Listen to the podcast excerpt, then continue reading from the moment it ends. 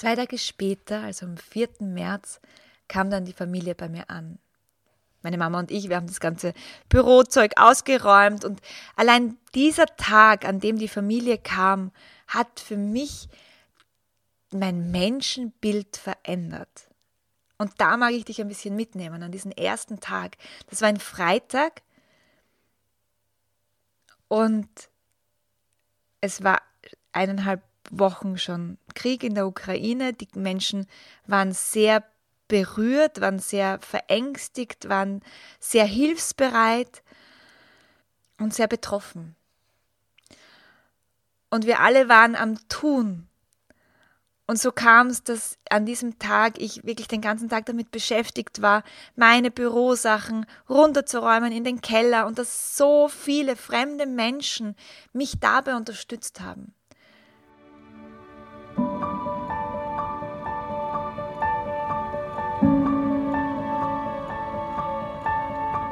Herzlich willkommen zum Podcast Hüterin der Kindheit.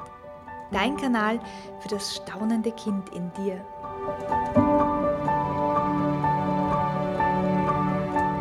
Hier erhältst du Wissen in den Bereichen Pädagogik, Entwicklung und Yoga sowie glückliche Kinderaugen und Ideen für mehr Schabernack im Alltag.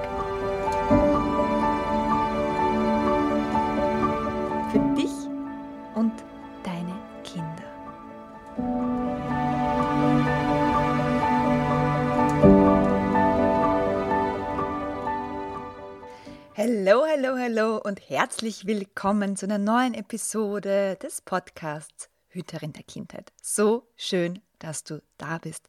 Heute wird's persönlich. Heute will ich dir von meiner Begegnung erzählen mit meinen ukrainischen Freunden, die ich vor über einem Jahr in meinem Büro aufgenommen habe. Aber bevor ich davon erzähle, habe ich hier eine Warnung an dich auszusprechen. Wirklich eine Warnung. Ich mag, dass du mit dir, bevor du jetzt den Podcast weiterhörst, eincheckst. Ich mag, dass du eincheckst bei dir und dich fragst, ob du heute zentriert genug bist, dich den Themen Flucht, Krieg und Vertreibung zu widmen. Denn das ist okay. Das ist okay, wenn wir Tage haben, wenn wir Momente haben, wo wir gut auf uns schauen müssen, wo wir unsere Grenzen ganz klar abstecken müssen und sagen können, heute nicht. Heute bin ich zart.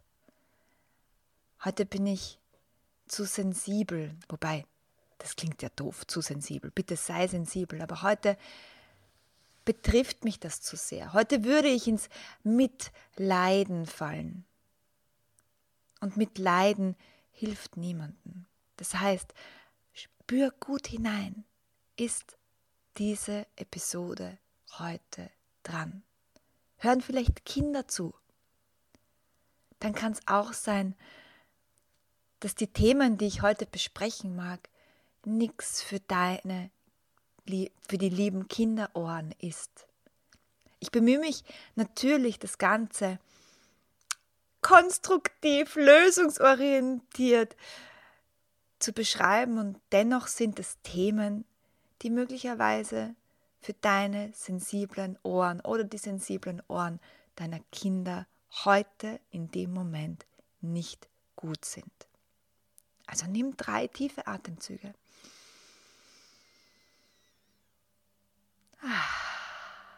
Und check mal bei dir ein. Nimm dir die Zeit. Ich laufe dir nicht davon.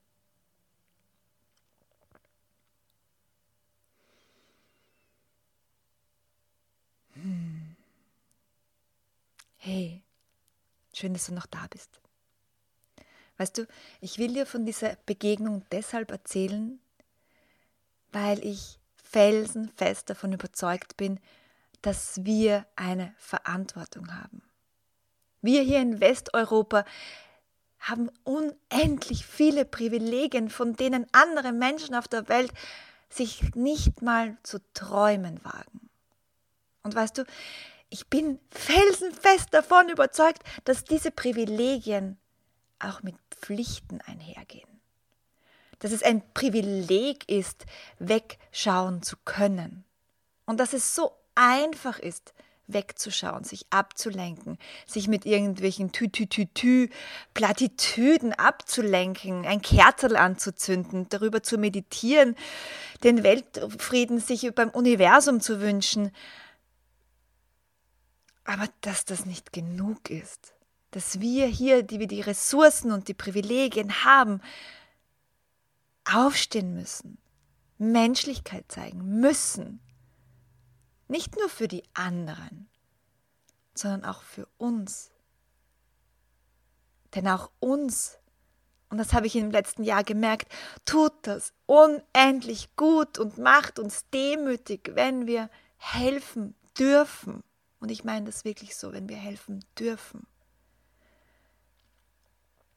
Wenn wir Yoga und Mystik und Spiritualität wirklich, wirklich, wirklich ernst nehmen, und das ganz konkret machen wollen, dann müssen wir Yoga auch wirklich leben. Und das bedeutet, dass wir Yoga runterbringen von der Yogamatte und ins Handeln kommen. Wir haben im Westen so eine enge Vorstellung von dem, was Yoga ist. Und diese Verbrezelungen, diese Turnübungen, die Yoga auch sein können, das ist nur ein kleiner Bruchteil von dem, was Yoga eigentlich ist. Ein kleiner, mini-Fuzzi-Bruchteil, der übrigens der jüngste Teil des Yoga ist.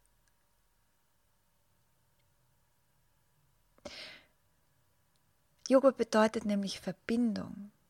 Verbindung mit deinem Atem, mit deinem Körper, mit deinen Emotionen mit deinem Geist, mit deinem Spirit, mit den Menschen um dich herum, mit den Pflanzen, den Tieren um dich herum.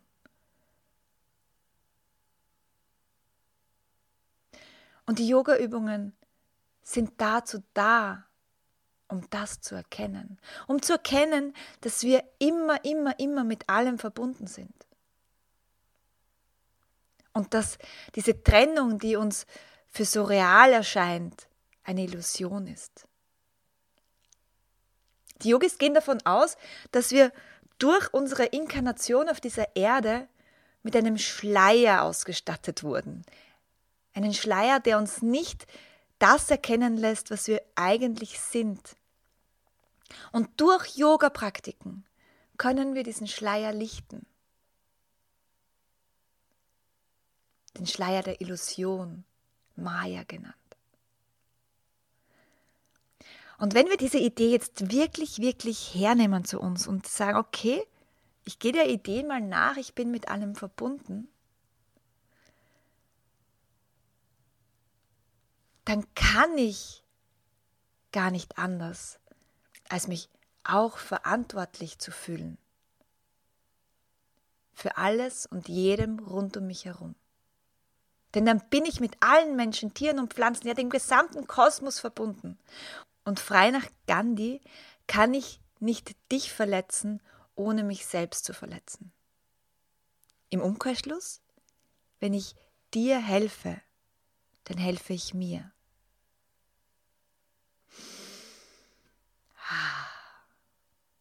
Ich erzähle dir deshalb auch, weil es so viele Menschen gibt, die Gutes tun. Viel mehr Menschen, tun Gutes als Menschen, die Unheil tun. Nur leider sind die Menschen, die Leid verursachen, die Unheil auf der Erde anrichten, lauter. Die Medien stürzen sich auf diese Menschen viel, viel mehr, als auf die Menschen den Fokus zu richten, die Gutes in die Welt bringen.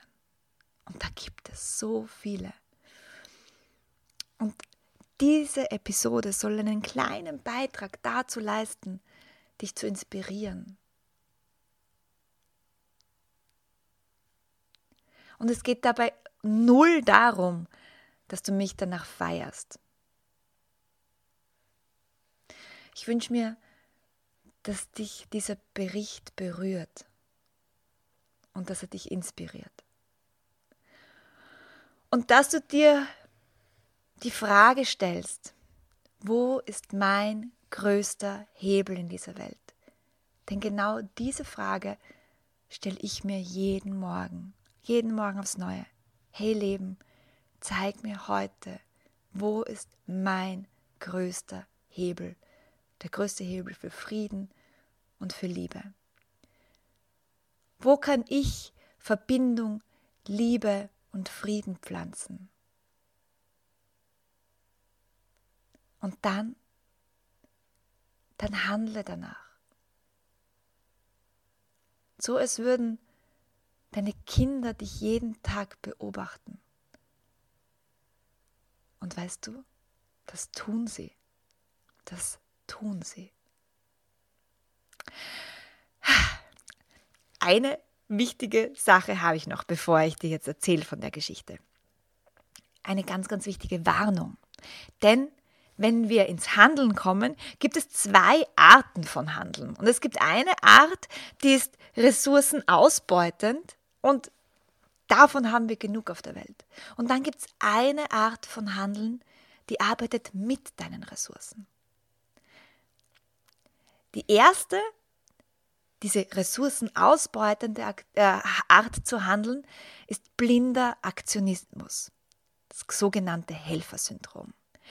Dieser blinde Aktionismus, den kennst du vielleicht auch, den kenne ich auch zu gut, der passiert, sobald wir etwas sehen. Oh mein Gott, Krieg in der Ukraine. Oh mein Gott, oh, schnell, schnell, schnell. Was kann ich tun? Wo kann ich helfen?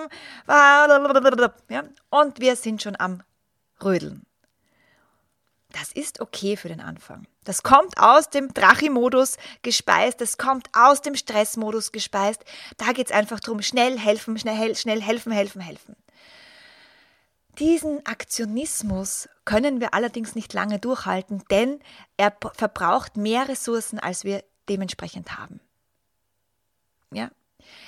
Du erkennst ihn auch in einer Hektik, in einer Unruhe, in einem Tunnelblick, in einer flachen Atmung. Und woran du ihn auch erkennst, so ein Aktionismus macht nie satt, macht nie das Gefühl von, ah, jetzt habe ich etwas getan, jetzt habe ich, jetzt habe ich geholfen. Es entsteht nie das Gefühl von, ja, es ist gut, ich darf mich jetzt ausruhen. Denn es wird eben gespeist aus Stress, aus Mangel, aus ja. Kurz durchatmen. Aktionismus abschütteln. Der ist zwar gut, aber auf Dauer halten wir das nicht durch und auf Dauer bringt uns das in einen Burnout. Die zweite Art zu handeln schließt dich mit ein und ist geprägt von einer Haltung des Mitgefühls dir und anderen gegenüber. Du handelst zentriert, so wie du zu Beginn der Episode mal bei dir eingecheckt hast, dich zentriert hast, machst du das dann auch, wenn du ins Handeln gehst. Du checkst mal bei dir ein, holst mal deine Energien zu dir zurück. Und dann aus einer inneren Großzügigkeit heraus trittst du der Welt entgegen. Du siehst die Welt, wie sie sein könnte und gehst ganz entspannt, liebevoll dieser Vision entgegen und setzt Handlungen in diese Richtung weil du weißt, dass das das Beste ist, was es jetzt zu tun bedarf. Weil das Menschen so tun. Weil das deine Natur ist. Weil du das auch in anderen siehst.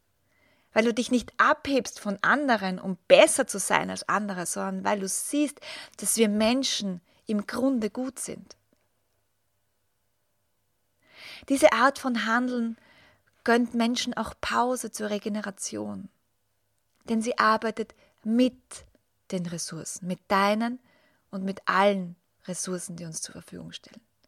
Sie handelt nicht dagegen, sie zieht nicht, sie schiebt nicht, sie, sie ist nicht hektisch, sondern sie schaut in dem Moment, was ist gerade jetzt hier wirklich zu tun. Jetzt gerade hier. Conclusio, schau bitte zuerst auf dich. Check bei dir ein. Und aus dieser Haltung von Großzügigkeit geh auf andere Menschen zu. Yes. Und jetzt kommen wir zu meiner Geschichte. Die Geschichte, die eigentlich gar nicht meine Geschichte ist. Es ist die Geschichte einer Freundschaft, die sich so nie anbahnen hätte können, wäre dieses furchtbare, dieser furchtbare Krieg nicht ähm, losgegangen. Und bevor ich da jetzt starte, wünsche ich mir für, die, für diese Erde, für alle Menschen, die in Kriegsgebieten leben, dass sie Frieden finden. Ich wünsche mir für all die Kriegsführer Frieden im Herzen und ich wünsche mir für uns alle in allen Familien, wo auch immer diese Familien sind, dass sie erkennen, dass in ihnen Licht ist. Und ich werde mich hüten, Partei zu ergreifen. Und ich mag dir einfach nur aus meiner Sichtweise erzählen, was sich im letzten Jahr bei mir verändert hat. Denn mittlerweile kann ich sagen, dass es eines der größten Geschenke war für mich, dieser Familie zu begegnen. Und vielleicht erkennst du es in meiner Stimme, es berührt mich so. Es gibt eine tiefe Liebe zu diesen vier Menschen, die ab Sekunde eins mir ihr Vertrauen schenkten. Schenken mussten, ich weiß es nicht, ob sie es mussten, aber sie haben es getan. Und es war der, es war der 2. März, wo ich wusste, hey, in zwei Tagen bekomme ich eine vierköpfige Familie in mein Büro. Ich wusste nämlich schon ab dem ersten Tag des Krieges, ich muss etwas tun. Ich möchte helfen und es reicht mir nicht, irgendwo Spenden hinzubringen. Das ist okay für den Anfang, aber ich möchte mehr tun. Und so habe ich mich dazu entschieden, ein paar Tage nach Kriegsbeginn meine, mein Büro, meine Bürowohnung zur Verfügung zu stellen. Es ist eine Einzimmerwohnung mit allem ausgestattet, Bad, Klo, WC, also WC, WC ähm, Küche, das wollte ich sagen. Und dennoch ist es halt eine Einzimmerwohnung, 40 Quadratmeter. Und ich weiß, dass das nicht jeder kann. Nicht jeder hat eine zweite Wohnung, ja, die er mal so schnell äh, räumen kann. Aber für mich war das der Hebel, den ich betätigen konnte. Und auch, ich weiß auch, dass das nicht jedem möglich ist finanziell. Und deshalb danke ich da auch all meinen Kundinnen und meiner Arbeit, dass das einfach möglich war, dass ich gar nicht lang nachdenken musste darüber, sondern einfach nur sagen konnte, na natürlich, natürlich räume ich meine Wohnung für Menschen, die das jetzt dringender brauchen. Ja, zurück zur Geschichte. Zwei Tage später, also am 4. März, kam dann die Familie bei mir an. Meine Mama und ich, wir haben das ganze Bürozeug ausgeräumt und allein dieser Tag, an dem die Familie kam, hat für mich mein Menschenbild verändert. Und da mag ich dich ein bisschen mitnehmen an diesen ersten Tag. Das war ein Freitag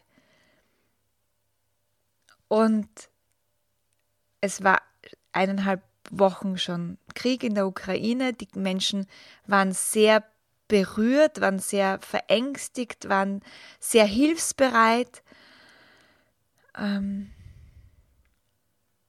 und sehr betroffen. Und wir alle waren am Tun.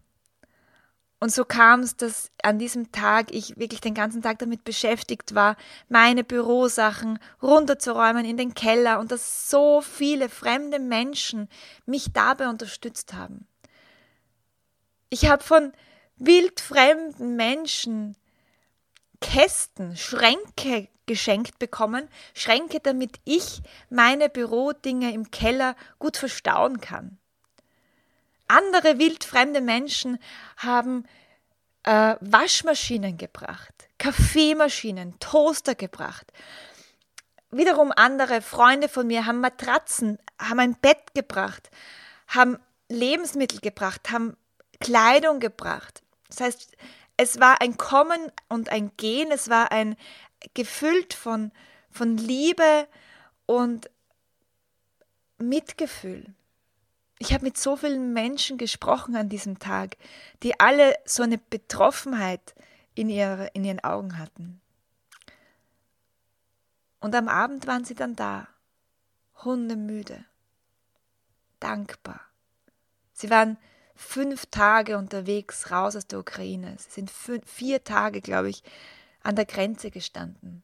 Sie waren die letzten Tage in einem riesigen Flüchtlingslager untergebracht in Wien, wo Katzen, Hunde, Hamster waren, wo der kleine, äh, der kleine Sohn von ihnen, der war damals gerade mal, ich glaube, ein halbes Jahr oder so, wo der kleine Sohn nächtelang geweint hat. dass der Mama, der Mama war so unangenehm. Und dann kamen sie bei mir an, schüchtern, verängstigt, traumatisiert. Und konnten zur Ruhe kommen. Und ich ließ sie dann mal alleine und sie kamen mal an und wir hatten Freunde von der Familie, die uns halfen beim Übersetzen. Und dann waren sie da. Mama, Papa, die Tochter und der kleine Sohn.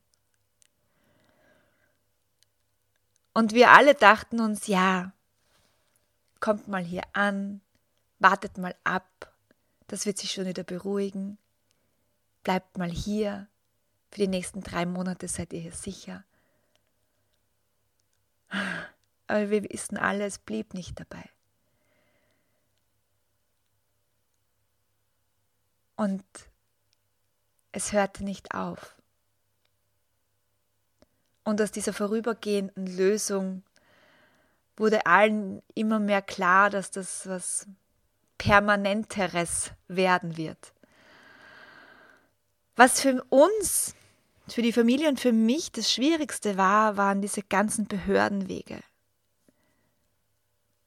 Eigentlich wollten sie nur nach Hause, eigentlich wollten sie nur ihr altes Leben zurück, eigentlich wollten sie in Österreich nicht Fuß fassen. Und eigentlich wollten sie nicht all diese Formulare ausfüllen, in einer Sprache und in einer Schrift, die sie nicht verstanden haben. Und auch hier haben sie mir vom ersten Moment an blind vertraut. Ich weiß nicht, ob sie es mussten, aber sie haben es getan. Und ich war dann zuständig dafür, mit ihnen zu allen Behörden zu gehen. Und es waren viele Behördenwege, kann ich dir sagen. Wir mussten ein österreichisches Konto anlegen, mussten sie ummelden äh, auf Österreich. Wir mussten die Grundversorgung beantragen, wir blablabla. Ganz, ganz viele Dinge, die zu tun, die, die, die, die getan werden mussten. Das Schwierigste für die Familie war zu der Zeit, zu Beginn, zu Beginn, als sie hier waren in Österreich, das Anerkennen, dass das jetzt für länger sein wird. Die schulpflichtige Tochter war zu Beginn noch in einer Online-Schule in Lemberg das heißt, sie hat online mit ihren Klassenkameradinnen ähm, gelernt, was dank Corona ja kein, äh, keine ganze Neuheit war für uns alle. Und sie wollten eigentlich die Kleinen nicht in Österreich einschulen. Und Gott sei Dank war da die Behörde sehr entspannt. Ja, eigentlich hätten sie es sofort müssen. Eigentlich, sobald wir schulpflichtige Kinder hier haben, ähm, müssen die in die Schule. Aber die Familie war noch nicht bereit. Nein, wir machen das in der Ukraine weiter. Nein, wir gehen ja gleich wieder zurück. Nein, wir wollen unser Kind nicht in die österreichische Schule ge geben. Die kann sich da ja nicht verständigen. Nein, nein, nein. Es war einfach nur ein Oh Gott, nein. Ja. Und die österreichische Behörde war so, okay, kommt, lasst die Menschen mal zur Ruhe kommen. Was versäumt dieses Kind? wenn es jetzt einen Monat möglicherweise später in die Schule geht. Lasst die Menschen mal ankommen. Und das ist diese Haltung, die es, glaube ich, erst ermöglicht hat, dass die Familie sich das in Ruhe überlegen konnte. Weil kein Druck auf sie ausgeübt wurde, weil nicht irgendwie finanziell gespielt wurde, von wegen, ja, aber wenn die Kleine nicht in die Schule geht, dann sperren wir euch irgendwas XY und dann kriegt sie weniger Geld. Nein, sondern sie durften einfach mal landen. In Klosterneuburg, in, in der Stadt, in der wir alle wohnen, also die ukrainische Familie und ich, gibt es eine, ries eine riesige Community, die heißt Klosterneuburg hilft und die sind seit der Flüchtlingskrise 2014 wirklich gut vernetzt und die haben sofort begonnen mit Begegnungscafés, wo sie Menschen aus der Ukraine und österreichische Menschen zusammenbringen, so, wo Integration, zack, sofort da ist. Und da bin ich auch sehr dankbar für diese Initiative, weil die hat uns auch geholfen. Die hat uns allen auch geholfen. Die hat auch Dolmetscher zur Verfügung gestellt, äh, Unterstützung zur Verfügung gestellt, wann immer wir es gebraucht haben. Ja, auf alle Fälle ist die Kleine dann nach Ostern in die Schule gekommen. Und jetzt, so ein Jahr später, äh, sehe ich die Kleine, die jetzt in der zweiten ist, scherzen mit ihren Schulkolleginnen. Sie versteht mittlerweile echt viel Deutsch, auch wenn sie noch ein bisschen schüchtern ist mit Sprechen, aber sie versteht viel.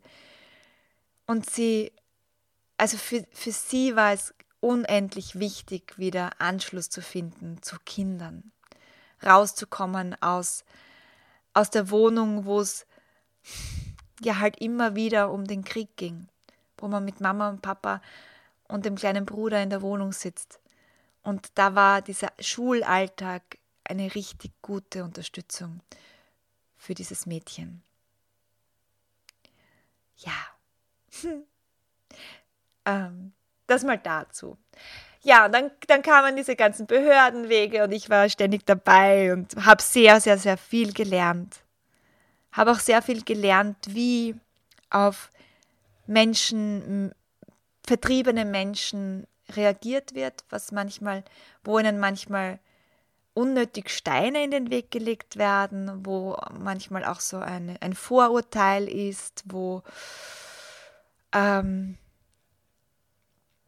ja, wo, wo, wo manchmal einfach, also vor allem in Österreich, äh, Dialekt gesprochen wird mit Menschen, die gerade ein bisschen Deutsch sprechen, wo, wo, wenn man nicht native ist, gar nicht, gar keine Chance hat, ja äh, da irgendwie durchzukommen. Und da war es schon gut, dass ich immer wieder dabei war. Und das hat mir auch wirklich die Augen geöffnet, wo noch unsere blinden Flecken sind hier in Westeuropa, wo wir uns zu sehr ausruhen auf unseren Privilegien. Hm, genau. Dann kam es leider so, dass ähm, mein Vermieter, also von der Wohnung, von der Bürowohnung, nach einem halben Jahr gesagt hat, jetzt müssen, jetzt müssen wir uns was Neues suchen. Das geht auf Dauer nicht, dass ich ähm, Untermieter habe, dass ich jemanden da als Untermieter habe und ähm, wir sollen uns etwas Neues suchen. Und das stellte sich gar nicht so leicht heraus, denn es gab ein knappes Budget. Der Papa hat noch nicht gearbeitet zu der Zeit. Sie haben noch von der Grundversorgung, von der österreichischen Grundversorgung gelebt und die, die ist sehr, sehr, sehr knapp bemessen für eine vierköpfige Familie.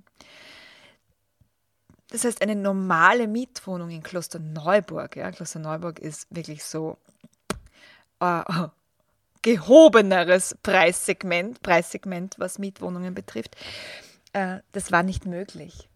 Das war nicht möglich. Außerdem haben die meisten Makler auf meine Anfrage gar nie geantwortet sobald das Wort ukrainische Familie im Text war, haben sie es, glaube ich, einfach gelöscht. Also ich wurde einfach nicht zurückgerufen. Ich wurde, also meine Mails wurden nicht beantwortet. Es war echt schwierig. Und wieder über diese, diesen Verein Klosterneuburg hilft, haben wir dann eine Familie gefunden, die Gott sei Dank eine, eine, eine Wohnung in, ihrer, in ihrem Haus hatte, in, im Keller wo davor die Oma gelebt hat. Und die äh, durften sie dann beziehen. Also der, der Mann, der hat dann zwei Monate verbracht, diese Wohnung zu renovieren, äh, eine neue Küche einzubauen und es wirklich wunderschön herzurichten.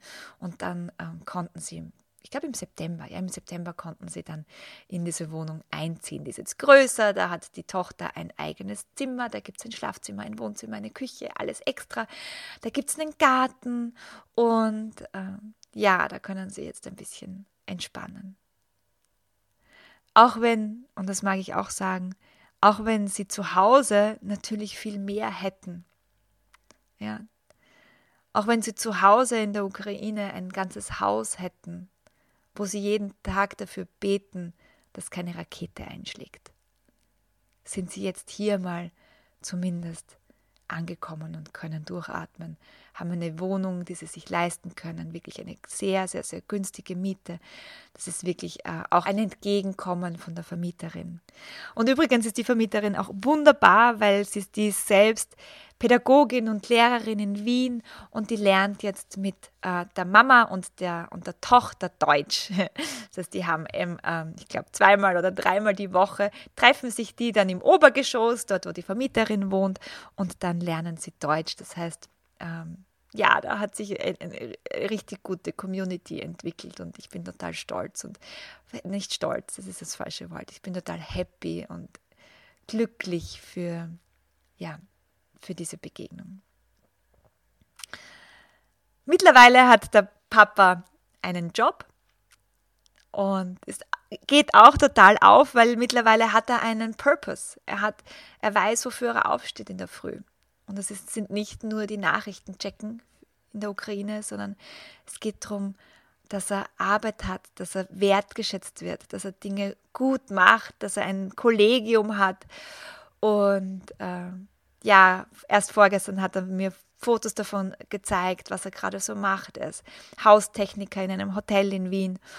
Und ja, es, es macht, es, es, es berührt mein Herz zu sehen, wie sie sich hier eingelebt haben, obwohl sie es eigentlich gerne anders hätten. Aber sie haben sich mit ihrem Schicksal derzeit ganz gut arrangiert.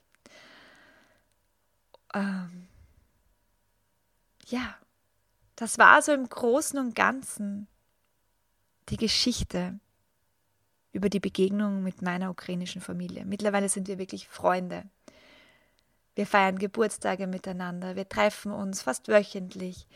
Unsere Kinder gehen auf die gleiche Schule, das heißt, wir sehen uns ganz oft. Äh, Klosterneuburg ist so klein, man trifft sich immer irgendwo oder winkt sich aus dem Auto zu. Und da ist eine unendliche Liebe für diese Menschen.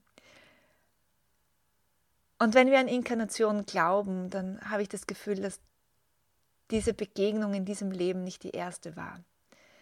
Dass es irgendwie so sein musste, dass wir uns hier, hier in diesem Leben auf diese Art und Weise wieder begegnen. Und das, ich bin mir gar nicht sicher, wer die meisten Geschenke erhalten hat. Denn ich bin, ich bin wirklich so dankbar, dass ich helfen durfte dass sie mich in dieses, ähm, dass sie mich da reingelassen haben, dass sie mir vertraut haben, dass ich durch sie ähm, mein Leben durch eine andere Brille sehen kann und dass da ganz viel Demut und Dankbarkeit da ist. Ja. Und ich danke auch dir. Ich danke auch dir, dass du dir diesen Podcast angehört hast. Und ich wünsche dir einen Tag, in dem du erkennst, wie wichtig du bist. Auf eine gute, zentrierte Art und Weise wichtig. Und dass du deinen Hebel zu mehr Liebe und Frieden auf dieser Erde betätigst. Und so siehst in den Augen deiner Mitmenschen, was du bewirkst. Hm. Ich wünsche dir einen wunderschönen Tag. Bis ganz bald. Ciao, deine Hanna.